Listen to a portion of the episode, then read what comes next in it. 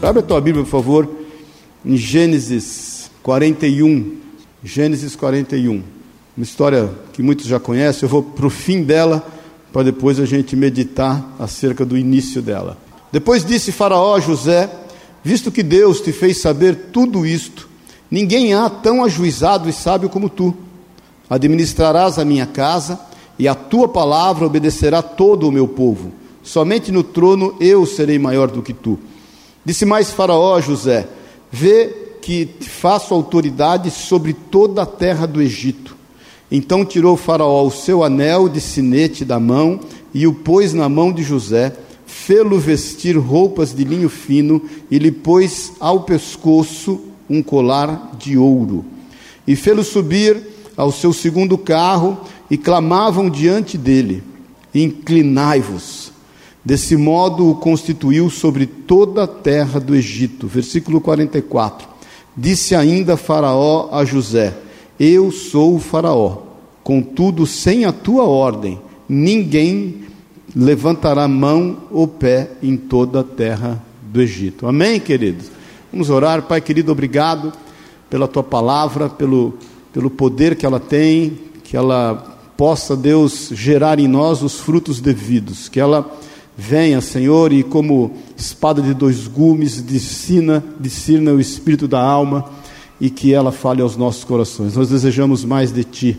Fala, Senhor, segundo a Tua vontade e o Teu querer, e ministra a nossa vida, a partir de mim, em nome de Jesus, Pai. Nós repreendemos o que não é Teu e declaramos a liberdade do Teu Espírito Santo, em nome de Jesus. Amém e amém. Amém. Dá um abraço teu irmão, falou: Teu dia vai chegar, em nome de Jesus e vai chegar na bênção.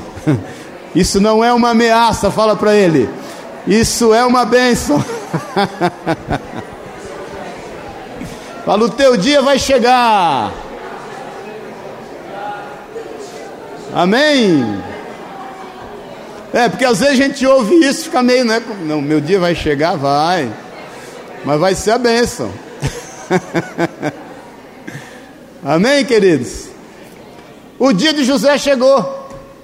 Acabamos de ler aqui o quanto ele foi honrado, não é verdade?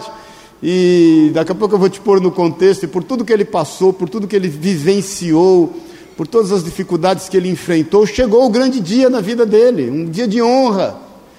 O Senhor levantou, alçou José a um cargo extremamente importante no Egito, fez dele o segundo homem hierarquicamente ali, em toda, em toda autoridade, ele era o segundo homem. A Bíblia diz, né? Você leu aqui que o faraó chamou ele perante as autoridades e reconheceu que não havia outro homem tão sábio quanto ele.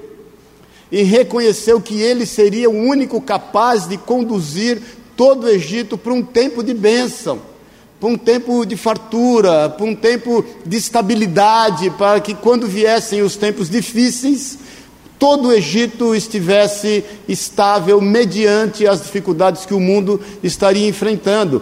Ele reconhece publicamente, ele dá a ele um anel de autoridade, ele dá a ele um colar de ouro, ele dá a ele roupas de linho fino. Imagina aquele que tinha enfrentado tudo que enfrentou. E a Bíblia diz que ele anda pela cidade e todos tinham que se inclinar quando José passava. Então, meu irmão, eu creio, o teu dia vai chegar.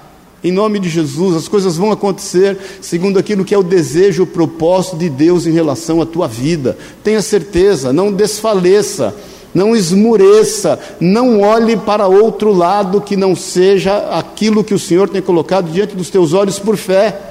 Eu sempre te digo que nós olhamos, nós andamos para onde olhamos. Se você anda para o lado, se olha para o lado, você anda para o lado. Se você olha para trás, você anda para trás. Se você olha para frente, você olha para frente. Agora, nem tudo foi fácil sempre na vida de José. É isso que eu quero te pôr no contexto. José era o filho querido de seu pai. Jacó teve doze filhos. Mas ele amava muito a mãe de José e de Benjamim, que era estéril, que chamava-se Raquel. E por fim Deus abriu a sua madre e o primeiro filho dele com Raquel foi José. A Bíblia diz que Deus deu honra a Jacó e Jacó deu honra a José. Ele amava tanto José que ele tratava com uma certa diferença em relação aos outros filhos. Ele deu a ele, imagina, uma veste talares de doze cores, vestes festivas, o que fez com que os seus irmãos ficassem ainda mais invejados, mais intrigados com José. É, mas chegou um tempo em que as coisas saíram do programado. É isso que eu quero meditar com você hoje. Como é que você tem se comportado quando as coisas estão fora daquilo que você planejou? Bom dia, paz do Senhor. Porque a gente, quando está dentro do programado, eu saí daqui para ir lá, não sei aonde, e aconteceu tudo normal, o carro não deu problema, ninguém me fechou, ninguém né, é, me multou, ninguém vomitou dentro do carro, foi tá tudo bem. E quando as coisas acontecem fora do programado? Quando no meio da nossa trajetória uma enfermidade de repente nos acomete. Quando no meio da nossa trajetória uma bancarrota, uma falência nos atropela. Quando no meio da nossa trajetória, do nada se levanta, se levanta algo contra a nossa vida, um, um problema na empresa, um, um sócio que deu problema, que roubou, que né, se levantou contra, alguém que se levantou com calúnia, com difamação. Quem aqui já sofreu situações de calúnia, de difamação, só pisca, né? E, e as coisas saem do programado, saem daquilo que você sabe que, inclusive, Deus tem para a tua vida. Porque José sabia. A Bíblia diz que José era um homem que sonhava, ele teve sonhos, um menino ainda, de 17 anos de idade, e ele teve dois sonhos, e nesses dois sonhos Deus testificava no coração dele que ele reinaria inclusive sobre a sua família, sobre seus irmãos, que ele teria um lugar de destaque, e que esse lugar de destaque não seria para a sua própria glória, mas era para a glória de Deus. E que esse lugar de destaque não seria para a sua própria bênção, mas para a bênção daqueles que estariam ao seu redor. Mas as pessoas não entendiam isso, não queriam se subjugar a esse desejo de Deus para com a vida dele.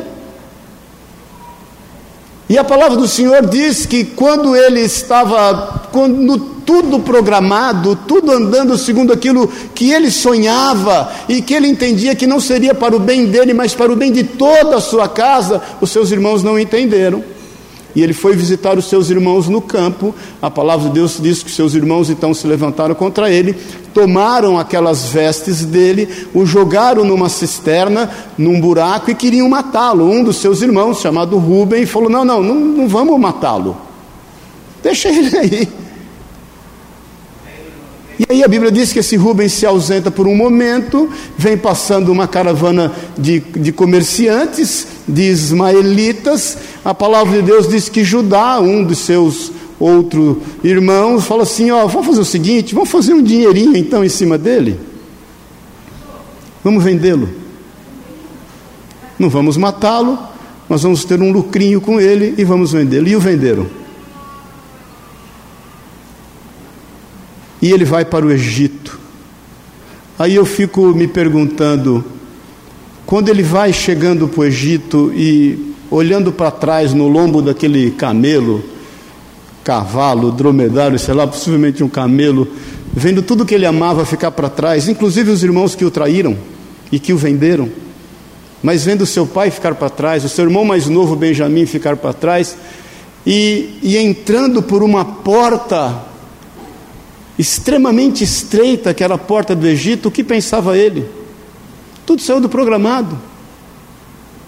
Quantas vezes, irmãos, a gente vem caminhando a passos largos, no sendo a vontade de Deus, as coisas vêm acontecendo, né?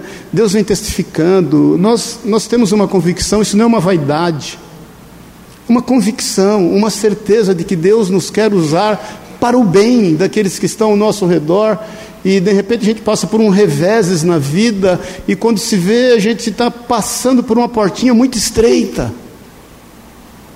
Mal sabia José que aquela pequena porta se tornaria numa grande e verdadeira porta que Deus estava abrindo.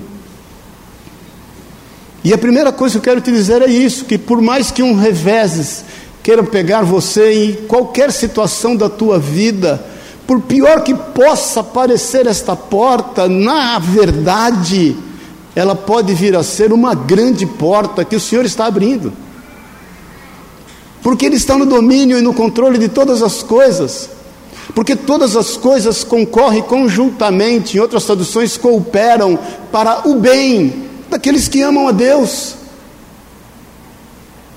E é bem verdade o quanto nós temos de dificuldade para entender isso quando estamos no meio dessa aflição, desse problema. Eu sempre digo que se Deus abrir uma porta para você, se joga nela. Vai, porque você não sabe a outra porta que Deus tem. Muitas vezes essa porta é muito pequena e você tem que ter uma posição até humilde para poder atravessá-la. Você tem que meio que se ajoelhar, você tem que meio que andar meio de ladinho, você tem que meio abrir mão de algumas questões da tua própria vida, de alguns conceitos, inclusive culturais, mas se joga para dentro, porque de repente você vai entrar num ambiente, ali Deus vai ter realmente uma porta verdadeira, genuína que Ele tem para a tua vida. Há momentos para todas as coisas, a Bíblia diz que há tempo para todas as coisas. Então José chega no Egito e ele, ele tem sete atitudes que eu quero compartilhar com você hoje, que fizeram toda a diferença para que ele vivesse o grande dia na vida dele. Amém, queridos? Amém. Eu quero que você entre nesse contexto e que você saiba que isso tudo tem a ver com a tua vida. E que você entenda definitivamente que o Senhor está no controle de todas as coisas e que aquilo que Ele tem para a tua vida, você vai conseguir chegar em nome de Jesus. Amém, querido? Porque não é, veja bem, não é para o seu bem somente. Por isso que a Bíblia diz em 1 Crônicas, em 2 Crônicas 16, que os olhos de Deus passam por toda a terra, buscando aqueles cujo coração são totalmente dele, para se fazer forte no meio deles porque não é para o teu bem somente, é para o bem daqueles que estão ao teu redor, para que o nome do Senhor seja glorificado. Então a palavra de Deus diz isso, que José vai, ele enfrenta esse revés, ele passa então por essa porta e ele chega no Egito, e a palavra de Deus diz que ele chegando no Egito, ele foi vendido na casa de um homem chamado Potifar. E abre aí tua Bíblia, por favor, em Gênesis 39 no versículo 2. Chega na casa, de, no versículo 1 diz assim: José, quem tá, achou, diga amém aí. José foi levado ao Egito e Potifar, oficial de Faraó, comandante da guarda egípcio, comprou-o dos ismaelitas que o tinham levado para lá. Versículo 2: O Senhor, o que, que diz aí? Era com José, que veio a ser homem próspero, estava em casa, na casa de seu senhor egípcio. A primeira coisa que eu vejo que José praticou e algo que nós devemos praticar é não se deixar amargurar pela situação nova que nós estamos vivendo. É não se deixar ser tomado por nenhum sentimento de que você está sendo totalmente derrotado e que a tua vida terminou em função desse momento. Isso é só um momento. Irmãos, tudo passa na vida, inclusive uva, né? Uva passa. Agora, tu... essa foi péssima, né? hein, Lucão? Foi péssima, essa foi péssima. Você se deixar amargurar pela situação que momentaneamente você está vivendo, é fincar raízes de amargura naquilo que no teu entendimento talvez possa ser eterno e não é, é um momento. Eu creio que fez toda a diferença na vida de José, porque Deus era com ele, e logo que ele chega na casa de Potifar, a palavra de Deus diz que ele recebe então honra, porque o Senhor e a mão do Senhor era com ele a ponto de Potifar confiar tudo na casa dele, no seu palácio, nas mãos de José. A, abaixo de Potifar era José que dava as ordens. Nós estamos falando de um menino de 17, 18 anos de idade e que não se deixou amargurar, ele podia chegar ali naquela situação e falar: Não, isso aqui não é meu lugar, isso não é meu ambiente, Deus não tem isso para mim. Ele podia ser tomado por soberba: Não, eu tive aquele sonho, enquanto ele não se cumprir, isso não vai, eh, eu não vou aceitar qualquer coisa. Tem gente, irmãos, que está desempregado e está escolhendo emprego. Paz o Senhor não quer se submeter a determinadas situações da vida. Escuta, deixa eu te falar, essa é a realidade da vida, e agora é assim, eu, glória a Deus. Eu lembro quantas vezes passamos momentos de dificuldade em casa e os meninos queriam comer alguma coisinha diferente, era o que tinha na mesa e meio que chorava. Criança, né? criança meio né? manhosa. Eu falava o seguinte: dá glória a Deus e come. É o que temos para hoje. Aleluia. Todos aí estão aí, ó. Ninguém tem defeito, pelo menos que eu vejo. Está tudo vivo. Quantas vezes tinham para ajudar a gente nessa época de dificuldade abrir um McDonald's em frente à igreja? Você sabe o que é McDonald's numa, numa, numa, numa cidade interior, irmãos? É um evento, é um negócio assim, e na frente da igreja. Aí acabava o culto, os meninos ficavam olhando para mim com aquele zoinho envidraçado, né? Meio que escorrendo uma lágrima aqui. Isso não te pertence, filhos. Nós não, não tinha grana para comer no McDonald's com eles. Passava na padaria, comprava pão e mortadela. Dá glória a Deus e come. Porque isso é um tempo. Irmãos, eu me lembro quando menino, meu pai, a gente, eu esperava meus primos crescerem para ter roupa, para ter sapato. Eu nunca esqueço isso numa casinha que a gente morava lá. Minha mãe mora até hoje na casa da frente, era na casa do fundo, casa da frente construída, era um banheirinho pequenininho, banheirinho. Eu ficava sentado na frente do banheirinho, meu pai fazendo barba com um radinho verde de pilha pendurado. Coisa linda isso, né? E eu me lembro que um dia ele estava lá fazendo barba e eu estava experimentando sapato sentado em frente à porta, porque meu primo tinha crescido e eu estava, nossa, viajando com aquele sapato. Glória a Deus que meu primo cresceu. E meu pai olhou para mim e falou assim: Filho, não tenha vergonha nisso, disso. Não tenha vergonha de tal. E eu olhando para meu pai, vergonha do quê? Eu quero sapato, não quero. Não tenha vergonha de estar usando um sapato usado que é do teu primo. Eu falei, e eu pensei, né? Imagina, vergonha, eu quero usar o sapato, mas. E o meu pai falou: Isso é um momento, isso vai passar. Então José entendia isso, ele não era amargurado. É para ser escravo na casa de Potifar? Tá bom, não tem problema. Então, se Deus abrir uma porta para você, se joga nela. Mais uma vez eu te falo, tem muita gente desempregada ainda escolhendo emprego. Você tenha certeza, presta atenção, que aonde você colocar as tuas mãos, a mão do Senhor é contigo. Seja o que você for fazer. Então não se sinta amargurado por nenhuma circunstância na tua vida, seja ela qual for. Eu creio que isso encorajou cada vez mais José. E ele enfrentava aquilo sem nenhuma dificuldade, sem nenhum senão, sem nenhum espírito e sentimento de autocomiseração, de vitimismo, ó oh, dias, ó oh, céus, ó oh, azar, tudo comigo, por que, que foi acontecer? Por que, que meus irmãos fizeram isso? Glória a Deus, é o que temos para hoje, aleluia. A Bíblia diz que ele estava ali, vendo Potifar que o Senhor era com ele, versículo 13, que tudo que ele fazia, o Senhor prosperava em suas mãos. Amém, querido? Vendo Potifar que o Senhor era com ele, que tudo que ele fazia, o Senhor prosperava em suas mãos. Põe o teu nome aí. Tudo que você fizer, o Senhor vai prosperar em tuas mãos. Logrou José mercê perante ele, a quem servia, e ele o pôs por mordomo em sua casa, ele passou as mãos tudo o que tinha Desde o que fizera mordomo de sua casa e sobre tudo o que tinha, o Senhor abençoou a casa do egípcio por amor de José. A bênção do Senhor estava sobre tudo o que tinha, tanto em casa como no campo. Quando nós não somos amargurados, esse é só o primeiro passo. Deus abençoa não só a nós, mas tudo que está ao nosso redor. Seja uma bênção por onde você for. O Senhor fala isso a Abraão: se tu uma bênção. Por onde você for, aonde você estiver, seja uma bênção. Esse é o teu papel.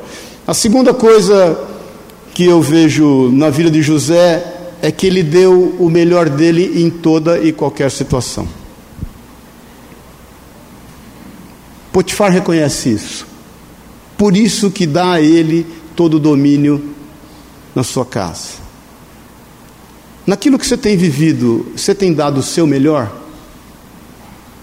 Porque às vezes nós somos tomados por esse sentimento e ficamos amargurados pela situação que estamos vivendo e não damos o nosso melhor. Amém, irmãos? O apóstolo Paulo lembra a Timóteo, dizendo assim: que tudo que a gente fizer, inclusive se formos empregados de alguém, nós temos que fazer como se estivesse fazendo ao Senhor. Dê o seu melhor. Eu creio que isso ajudou tremendamente a vida de José, porque ele, ele não retinha aquilo que Deus tinha sobre ele como talentos, capacitações e valores. Faça o teu melhor. Se você for vender cachorro quente na rua, faça o melhor cachorro quente da rua. Entregue o teu melhor para as pessoas que estão ao seu redor. Se entregue com todo o teu coração. A Bíblia diz em Eclesiastes 9, no versículo 9: Faz com todas as tuas forças tudo que te vieres à mão. E esse momento que eventualmente de transição você possa estar enfrentando, você tem feito o teu melhor, você tem dedicado como se você estivesse fazendo para você mesmo, para aquilo que é os seus interesses. Porque José podia pensar assim: ah, se eu estivesse na casa do meu pai, administrando a casa dele, ou cuidando dos meus irmãos, por pior que eles sejam para mim, eu faria o meu melhor. Não, ele deu o melhor dele onde ele estava.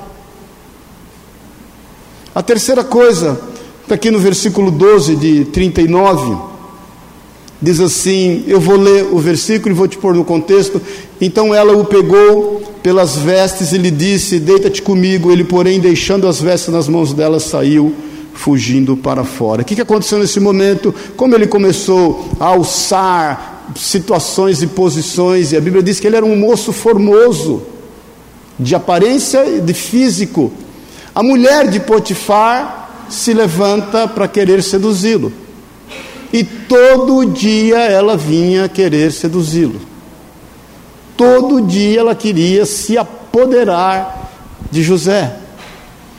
A terceira coisa que eu vejo aqui, que é extremamente importante para que a gente chegue no grande dia, é não fazer concessões. Não se envolva com o ilícito. Não se envolva com o pecado, querido. Ele não orna, ele não combina, ele não coaduna com a tua vida. José sabia que se ele se entregasse para aquela mulher, muitas coisas estariam sendo postas em risco. Afinal de contas, ele tinha o um sonho. E ele sabia que aquele sonho se cumpriria. Nós nos entregamos às questões humanas passageiras, que são, de qualquer forma, um anestésico para aquilo que a gente está vivendo, quando a gente perde a visão do sonho, quando a gente perde a visão daquilo onde Deus quer que a gente esteja. Meu irmão, minha irmã, deixa eu te falar, o risco é muito grande. Tem muita gente dependendo daquilo que Deus quer na tua vida. Tem muita gente dependendo do teu sucesso. Tem muitas pessoas que vão ser abençoadas através da sua vida. Não ponha isso em risco. Não perca a visão do sonho. Do local onde Deus quer te colocar, aonde Ele quer te alçar, para a glória dEle, para o bem dos que estão ao teu redor. Não se venda por qualquer coisa, não se entregue, não busque atalhos. Estava falando de manhã com a galera aqui que foi batizada. Nós, quando a gente vem do mundo, a gente está acostumado a carregar uma mochila pesada. Só que a gente terceiriza o peso da mochila. Quando ela começa a estar muito pesada, a gente se entrega para um pecadinho, para dar um alívio. A gente desestressa com algumas práticas que, obviamente, nós tínhamos no mundo, que o mundo tem, que afinal de contas, qual o problema? Todo mundo faz. Quando você recebe Jesus como Senhor e Salvador, quando você tem uma visão de reino, quando você entende do seu papel, quando você sabe da sua responsabilidade, você não terceiriza. Você pega o peso da mochila e apresenta para o Senhor e fala: Senhor, está pesado. Me ajuda, porque eu não estou dando conta. Eu sei que ela é minha, eu não estou terceirizando a responsabilidade, mas eu não quero fazer concessões, eu não quero mais fazer como eu fazia antes. Então a terceira coisa, irmão, irmã, não faça concessões, não pegue atalhos, não se desvie do foco. Por mais tentado que você seja, é extremamente importante você entender isso. Você é um povo diferente. Quando, quando a rainha Esther está ali e ela está buscando o favor de Deus para o povo, e, e Amã se levanta para fazer uma forca para Mordecai, ele vai mediante o rei. Açoeiro e fala assim: ó, existe um povo no teu reino cujas leis são diferentes, os comportamentos são diferentes, a forma deles agirem é diferente, esse povo precisa ser eliminado.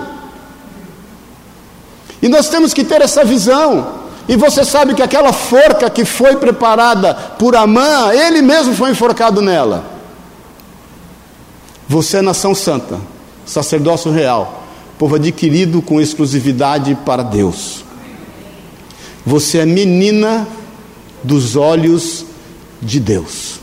Então pega um macho, pega um homem, tem um homem do seu lado aí? Opa. Olha bem para ele e fala assim: Você é uma menina dos olhos de Deus. Amém, macho. Você é uma menina dos olhos de Deus. Não faça concessões. Existe muito risco. O risco é grande, querido. Amém?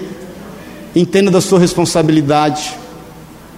Um dia eu peguei o Davi, o Davi, ali, vou falar o Davizinho ali. Um dia eu estava vindo de, da aldeia da Serra com ele, uma fasezinha atrapalhada. Falei para ele, eu nunca esqueci isso. Falei, você tem que entender o seguinte: nós somos um povo diferente, nós somos uma família diferente. Deus nos chamou para servir ao Senhor. E se uma família está é, exposta a ser atacada, é a nossa. Então é o seguinte: Entenda isso. E você tem que agir diferente. Não faça concessões. E eu falo a mesma coisa para você. Se existe uma família que Satanás quer atacar, é você, é a tua. Não faça concessões, porque o Senhor é contigo. Se Deus é por nós, quem será contra nós? Mil cai ao teu lado, dez mil à tua esquerda e nada vai te acontecer. O Senhor tem te colocado no alto retiro. Então, saiba o teu papel, conheça a tua posição, o Senhor vai te alçar ao lugar que Ele tem para a tua vida, e isso é uma responsabilidade. Não abra mão disso. Não se venda por qualquer sentimento. Não se venda por qualquer paixão. Não abra mão do teu lugar no Senhor. Mais uma vez eu te falo para o bem dos que estão ao teu redor, por qualquer coisa barata. José, naquele momento, quando chega numa situação, eu penso que ele. Eu, eu, eu vejo que chegou num dia, e, e, a Bíblia diz, se você ler um pouquinho antes, que foi um dia que o palácio não tinha ninguém, estava só os dois sozinhos. É aquela história: ninguém está me vendo, aí olha para um lado, olha para o outro, ninguém está me olhando, mas eu quero te dizer que o Senhor está. Os olhos do Senhor estão em todo lugar, o Senhor está perto. E aí ela vê aquela cena e ela, sei lá, de repente pôs a melhor roupa, o melhor perfume, o melhor penteado. A mulher era ajeitada, irmão, não era uma tranqueira, não era uma, era uma mulher arrumada, cheirosa, ajeitada, na cabeça do menino de 20 anos, nesse momento. E eu entendo que ele olha e pensa naquele dia: eu não vou dar conta hoje. Hoje ela está muito ajeitada. Ele, leão da montanha, saída pela direita e vai embora. Tentação, fuja dela. Satanás, amém, querido? Resistir ao diabo, ele fugirá de vós. Como é que você resiste o diabo? Você vai para os pés do Senhor. Se em algum lugar qualquer problema for te levar, que te leve aos pés do Senhor. Aí você resiste o diabo. Chega uma hora ele fala: não adianta, por mais que eu aflijo ele, oprimo ela, ela vai para os pés de Jesus. Uma hora ele vai se ausentar, porque não vai ter jeito. Tentação você foge. Jó era um homem justo e bom e se desviava do mal. Então, essa é a terceira situação que eu vejo que fez com que ele alçasse o lugar que ele alçou. Ele não trocou a sua dignidade por qualquer coisa. Não abra mão disso o risco da operação é grande. Tenha consciência da responsabilidade que o Senhor confiou na tua vida. Amém, querido? Esse mundo precisa ser transformado. As pessoas precisam de pessoas que estão com postura, que sabem exatamente o que querem da vida, que sabem aonde vão chegar, que não se comprometem com aquilo que não é o compromisso delas, com que o Senhor tem através da vida delas. Que sabem especificamente aonde vão e que por qual caminho vão, e que por mais difícil que seja esse caminho, elas não tiram os olhos daquilo que Deus tem através da vida dela. Elas não se vendem Amém, queridos? Esse é o teu papel, no meio da tua casa, no meio das pessoas que estão ao teu redor, e a tua postura, você está sendo observado, Big Brother. As pessoas estão te observando, elas percebem a tua forma de agir. Isso é muita responsabilidade. Amém? Não estou te pondo peso, mas te conscientizando, porque você não pode se vender. Mais ainda, no versículo 20, diz assim: o que, que aconteceu? José fugiu, quando ele foge, ela segura a capa dele, ela grita, os guardas vêm, porque ouvem aquele barulho, e querem saber o que está acontecendo, que ela faz com a capa na mão, fala: Ó, José tentou me agarrar, eu gritei e ele fugiu. E aí, dorme com um barulho desse? José podia dizer assim: Quanto mais eu rezo, mais assombração aparece. Estava tão bem aqui, não me deixei ser amargurado, não perdi o foco daquilo que Deus tem para a minha vida, dei o meu melhor, não me abracei com essa sirigaita, não me entreguei aos braços dela, fui fiel àquilo que Deus tem para a minha vida, agora é uma calúnia. A Bíblia diz no versículo 20 de 39, a quarta atitude de José. E o senhor de José, no caso Potifar, o tomou e o lançou no cárcere, no lugar onde os presos do rei estavam encarcerados. Ali ficou ele aonde? Na prisão. E o que aconteceu do versículo 21? O Senhor, porém, era com José. Ele foi benigno e lhe deu mercê perante o carcereiro, o qual confiou às mãos de José todos os presos que estavam no cárcere. E ele fazia tudo quanto se devia fazer ali. E nenhum cuidado tinha o carcereiro de todas as coisas que estavam nas mãos de José, porquanto o Senhor era com ele, e tudo o que ele fazia, o Senhor o. Quarta coisa, não se sinta injustiçado. Não se sinta injustiçado. Existe um juiz sobre a tua vida, o nome dele é Jesus. Existe um advogado em teu favor, o nome dele é Jesus. Nós temos uma grande tendência de nos sentirmos injustiçados, porque eu estou fazendo tudo certinho.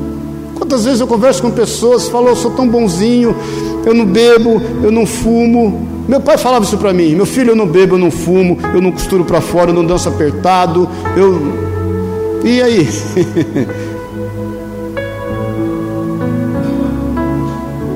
Muitas vezes nós olhamos para aquilo que está ao nosso redor e nos auto-justificamos, quando o que nós estamos fazendo não é nada mais, nada menos do que a nossa obrigação.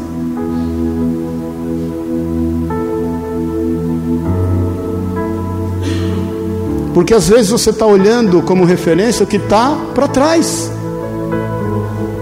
Amém, querido? Porque eu não roubo, porque eu não faço isso, porque eu não. Isso tudo está atrás. Isso, isso não te pertence. Sai que esse corpo não te pertence. Isso não é teu.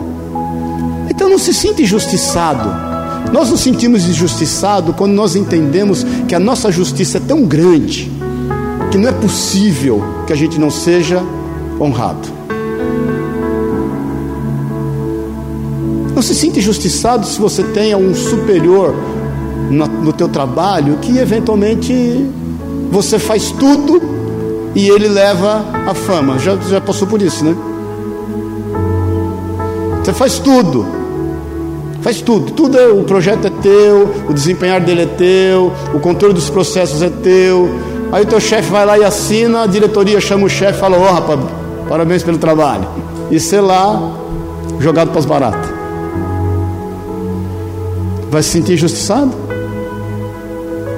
Será que Deus não está te preparando para uma grande posição?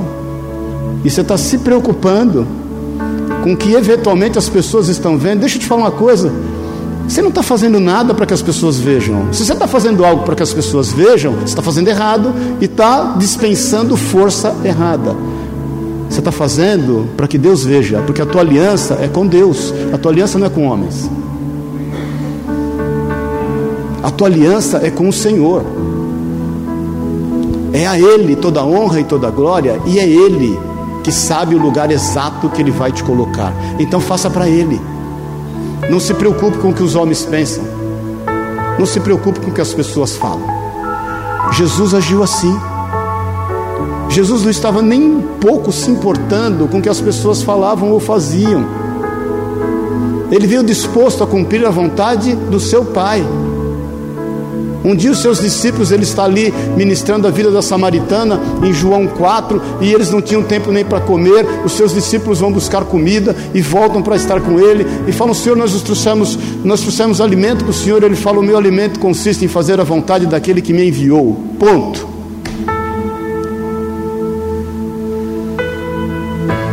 José não se sentia injustiçado, porque ele sabia: Deus sabe o que eu estou fazendo.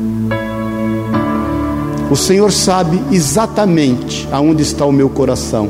Aonde estiver inclinado o coração do homem, está ali as suas riquezas. Amém, querido. Mais três pontos. Pula para capítulo 40. Deixa eu só te pôr no contexto. Versículo 8, depois te põe no contexto. Eles responderam: Tivemos um sonho e não há quem possa interpretar. Disse-lhes José: Porventura não pertence a Deus as interpretações? Contai-me os sonhos. Olha aqui para mim um pouquinho. José, quando cai na prisão, logo em seguida vem dois homens presos, um copeiro e um padeiro. E José já administrava as questões ali da prisão. E o copeiro, naquela noite, e o padeiro tiveram um sonho cada um, e eles vieram relatar a José: José, tivemos sonhos. José poderia dizer assim: sonho. A última vez que eu interpretei sonhos em relação, inclusive à minha vida, as coisas não deram muito certo. Deixa para lá essa história de sonhos. Porque às vezes, irmãos, nós, em função daquilo que estamos passando, esquecemos de desempenhar o papel, os talentos e as competências que Deus nos deu. Muitas vezes as pessoas vêm a nós pedir o conselho e se olha para ela pensando assim: conselho? Conselho preciso eu. Muitas vezes as pessoas vêm a nós pedindo ajuda, a gente olha, ajuda? Ajuda? Preciso eu. Muitas vezes as pessoas vêm a nós pedindo uma cura, e se olha, cura? Cura, preciso eu. Então, deixa eu te falar. A quinta atitude de José que eu vejo aqui para que ele ocupasse o espaço que ele ocupou é que ele não deixou de usar os talentos que Deus deu a ele. E ele ainda acreditava em sonhos. Porque foi por causa de sonhos que ele estava naquela situação que ele estava no cárcere, caluniado. Porque se ele não tivesse sonhado e não tivesse falado desses sonhos, os irmãos não o teriam vendido, ele não teria chegado escravo. Ele, se ele não fosse fiel ao sonho que Deus deu na vida dele, ele teria se deitado com a mulher de Potifar e estava tudo certo, ninguém estava vendo. Mas porque ele foi fiel a Deus, aos sonhos que Deus deu e aos talentos que Deus deu a ele, ele continuou fazendo da mesma forma. Então não abra mão. Porque nós, por muitas vezes, em função daquilo que temos enfrentado, passado, as desilusões da vida, nós não queremos mais saber das coisas que Deus nos levantou para fazer. Tem gente que não quer mais, ah, não quero mais na igreja, porque ah, porque é muita decepção. Ah, vou na igreja, as pessoas ah, me senti usado na igreja. Ué, mas você não orou para ser usado? Você se converteu e falou: Senhor, me usa, me usa, me usa. O Senhor te usou pegou o irmão lá, usou tua vida, tomou um dinheiro teu, falou mal de você, tomou seu tempo, o irmão te traiu, o irmão te usou. Glória a Deus, você usou, você orou para ser usado.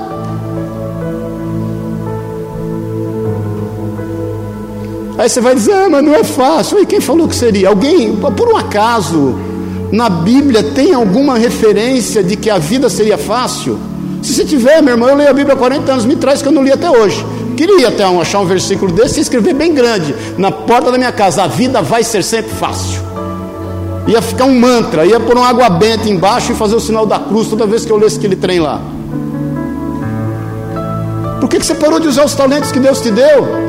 Por que, que você parou de sonhar? Por que, que você deixou de ser quem é?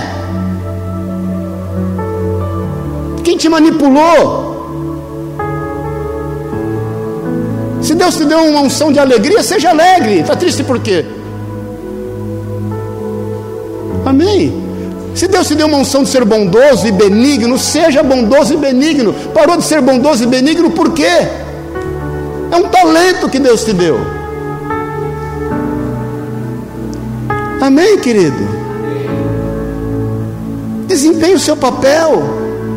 José sabia disso, está lá no cárcere. Ele fala: Vem aqui, eu continuo tendo talentos e quero exercê-lo. Por pior que a vida pareça ser para mim, eu não vou deixar de exercer o papel pelo qual Deus me chamou. O que é que você tem feito com seus talentos? Aonde eles estão escondidos por medo. Não se esqueça que aquele que escondeu os talentos, na parábola dos talentos, escondeu por medo. Não vem me falar, irmão, deixa eu te falar aqui na liberdade, não podemos falar a verdade aqui, né? Que você decepcionou na igreja. Você quer falar sobre decepção na igreja? Você tem tempo para falar? Quer conversar sobre isso? Está aberto? Posso abrir meu coração qualquer dia? Vem com tempo aqui, umas seis horas da manhã, para a gente conversar até as meia-noite. Eu não sei você, Deus me chamou para estar com esse microfoninho na mão, falando que Ele ama a todos quanto o buscam. E uma coisa eu oro ao Senhor: eu não posso parar. Eu não posso parar. Tem gente, o Joel aqui, o Luiz andam comigo não sei quantos anos. O Márcio está ali, sabem da minha vida e sabem quantas vezes nós sentamos e abrimos o coração. Você precisa abrir o coração acerca de coisas que só o sangue do Cordeiro. E eu não sou melhor que ninguém. E eu só estou aqui para te dizer que há um senso de propósito. E você tem que ter esse senso de propósito.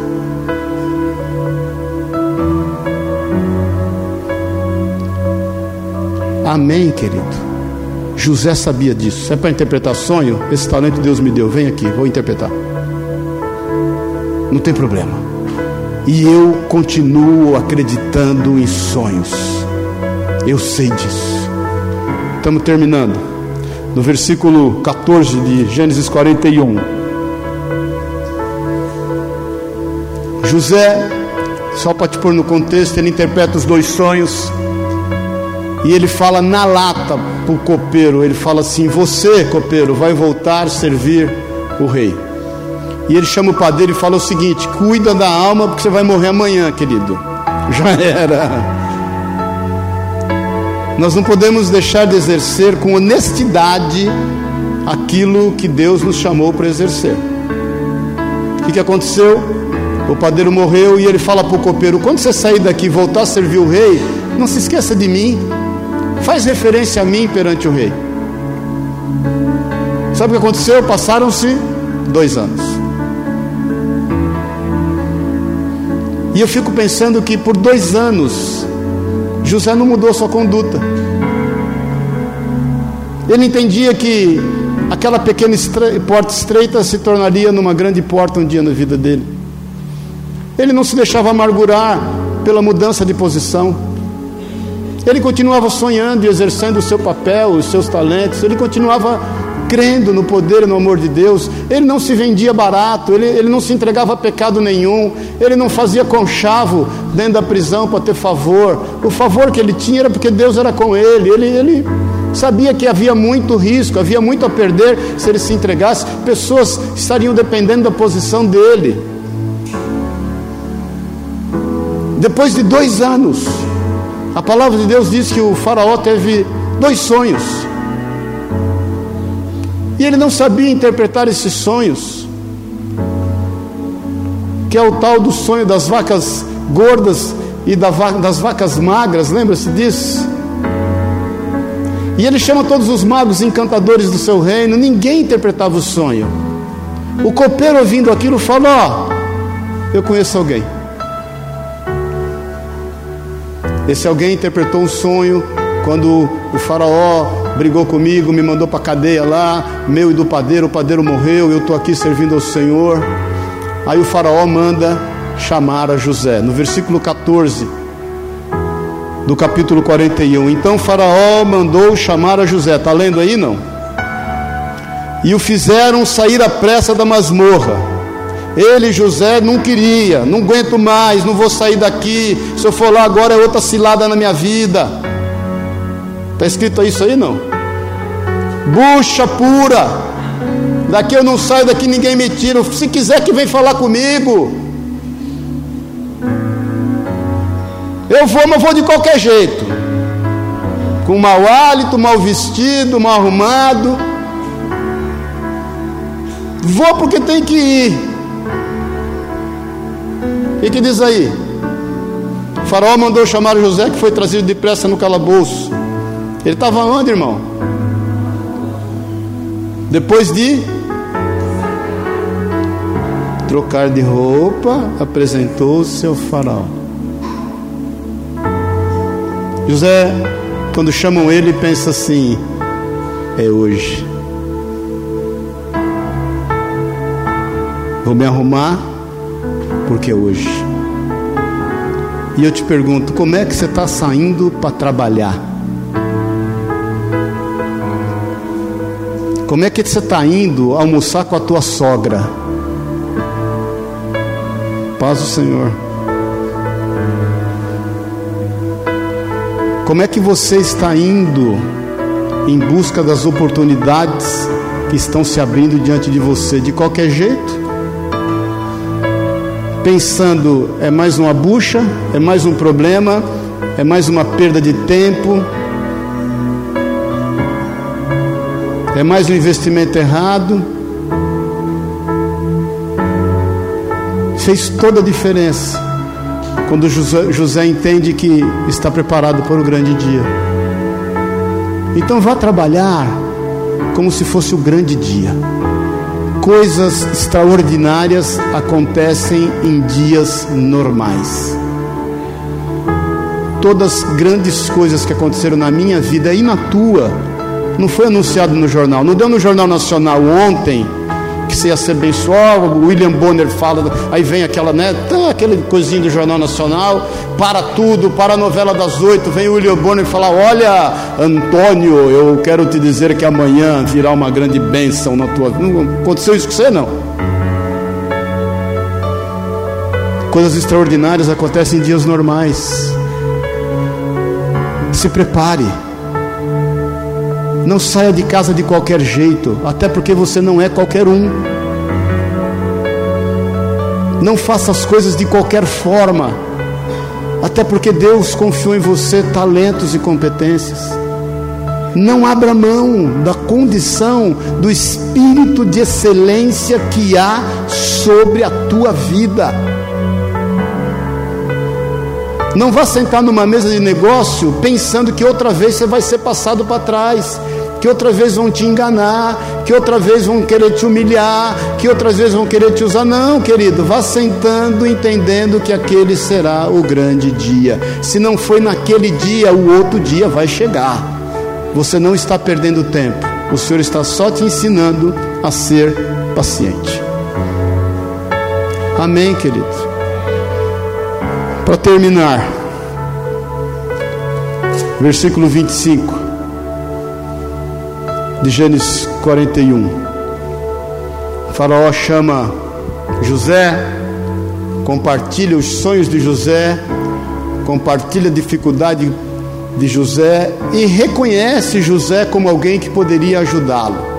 Versículo 25: Então lhe respondeu José: O sonho do Faraó é apenas um.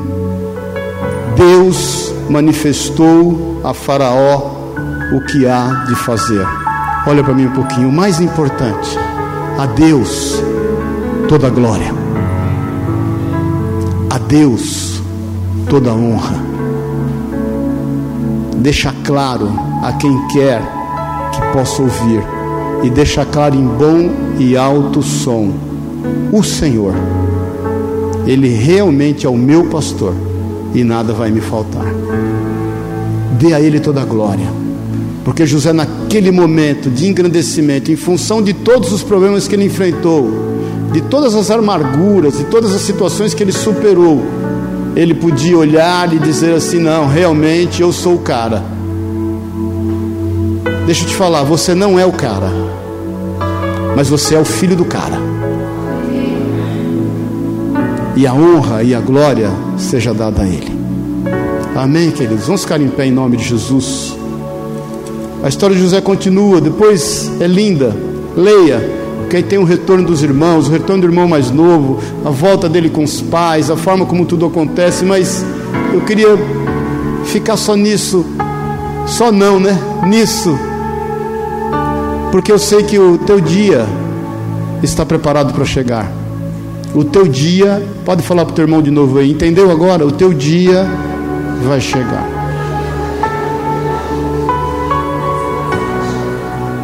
E eu quero finalizar te fazendo uma comparação. Se você estava orando, se você analisar todas essas condutas, essa conduta de José, você vai ver muito semelhante àquilo que Jesus fez. Jesus tinha o melhor lugar, com a melhor roupa, na melhor presença. Ele abriu mão e veio por uma porta muito estreita. Se fez homem. Jesus, sendo homem e sendo Deus, a Bíblia diz que ele não tomou por usurpação ser igual a Deus, não é verdade? Antes, padecendo todas as aflições que nós padecemos, venceu todas, sem pecar. Então Jesus não tinha nenhum tipo de amargura no seu coração em função da posição que ele estava. Jesus não tinha nenhuma amargura para dizer, puxa, nasci numa manjedoura, sendo eu filho de Deus. Sendo eu filho de Deus, não tenho nem casa, não tenho, não tenho um travesseiro para encostar a cabeça. Sendo eu filho de Deus, tenho que repartir tudo que me vem à mão, eu reparto. Me vem à mão, eu reparto. Me vem à mão, eu reparto. Eu não fico com nada para mim. Aquele que anda comigo no ministério e que cuida das finanças também me rouba. Rouba, eu deixo de ter as coisas porque ele está roubando, cretino, safado, sem vergonha. Ele não se deixou amargurar. Jesus deu o melhor dele em qualquer situação. Tudo que lhe veio a mão a fazer, ele fez com excelência. Jesus não fez concessões. Quando Satanás veio tentá-lo, a gente estava meditando isso hoje de manhã na, na, na galera do batismo. Ele não fez concessões, ele sabia que o risco era grande. Muitas pessoas, aliás, todos nós, dependíamos da perseverança, da resiliência e da vitória de Jesus sobre Satanás. Jesus não se sentiu injustiçado em momento algum ali naquela cruz, ele é capaz de declarar: está consumado. Ninguém pediu perdão para ele, ninguém pediu perdão para ele. No entanto, ele ora e fala: Pai, perdoa-lhes, porque eles não sabem o que fazem. Jesus não parou de usar os seus talentos e usou os seus talentos sempre para a glória do Pai. Eu fico imaginando, irmãos, se Jesus não fosse uma pessoa resolvida após a sua ressurreição, o que, que ele não faria, não é verdade? Eu não sei você, não sei você, mas se eu fosse Jesus, humanamente falando, quando eu ressuscitasse, o primeiro que eu ia lá, ia sentar na mesa de Pôncio Pilatos vup, de aparecer na mesa e falar: Oi, eis-me aqui. De lá eu ia para Herodes. Oi, Herodes, tudo bem? Estou aqui. Sabe onde Jesus foi? Estar com seus discípulos. Continuou usando os seus talentos, acreditando em sonhos, porque olhava para aqueles discípulos que não entendiam nada, mas cria que tudo daria certo através da vida deles. Amém, queridos? Jesus sempre esteve preparado para o grande dia e está se preparando para o grande dia. Ele que naquela ceia disse assim: Olha, até que se cumpra todas as coisas, eu vou me abster do suco da vide. Jesus está em jejum de vinho até o cumprimento de todas as coisas. Ele está se preparando para o grande dia. E Jesus rende a Deus toda a glória. Então faça como Jesus fez. Faça como José fez. E não abra mão dos sonhos que Deus colocou no teu coração. Eu não sei qual fase você está da vida. Não sei qual. Não sei se você está naquele momento onde você está tendo que submeter para entrar por uma portinha que Satanás quer te fazer humilhado, mas eu sei que o Senhor está com os olhos sobre a tua vida, essa portinha será uma grande porta. Eu não sei se você está num momento de se sentir amargurado em função daquilo que você está vivendo, que pessoas estão sendo né, é, usadas por Satanás para te oprimir. Não se deixe amargurar. Eu não sei se você está naquele momento onde você está sendo extremamente tentado a não usar os talentos que Deus deu para você usar. Use, use, use, use. Continue a ser quem você é. Não sei se você está sendo tentado para buscar um atalho, um alívio para a tua alma, para a tua carne. Não faça isso. Há muita coisa em jogo, há muita coisa em risco. Eu não sei se você está se sentindo injustiçado, porque pessoas estão sendo honradas através do seu trabalho. Não tem problema. Deus está de olho em você. E eu não sei se você está no fundo de um calabouço. E quando vem uma notícia boa, você pensa assim: é bucha. Não pense isso. É notícia boa. Deus tem o melhor para você. Amém. Renda a Ele toda a honra e toda a glória. Eu quero orar contigo. Feche os teus olhos na liberdade.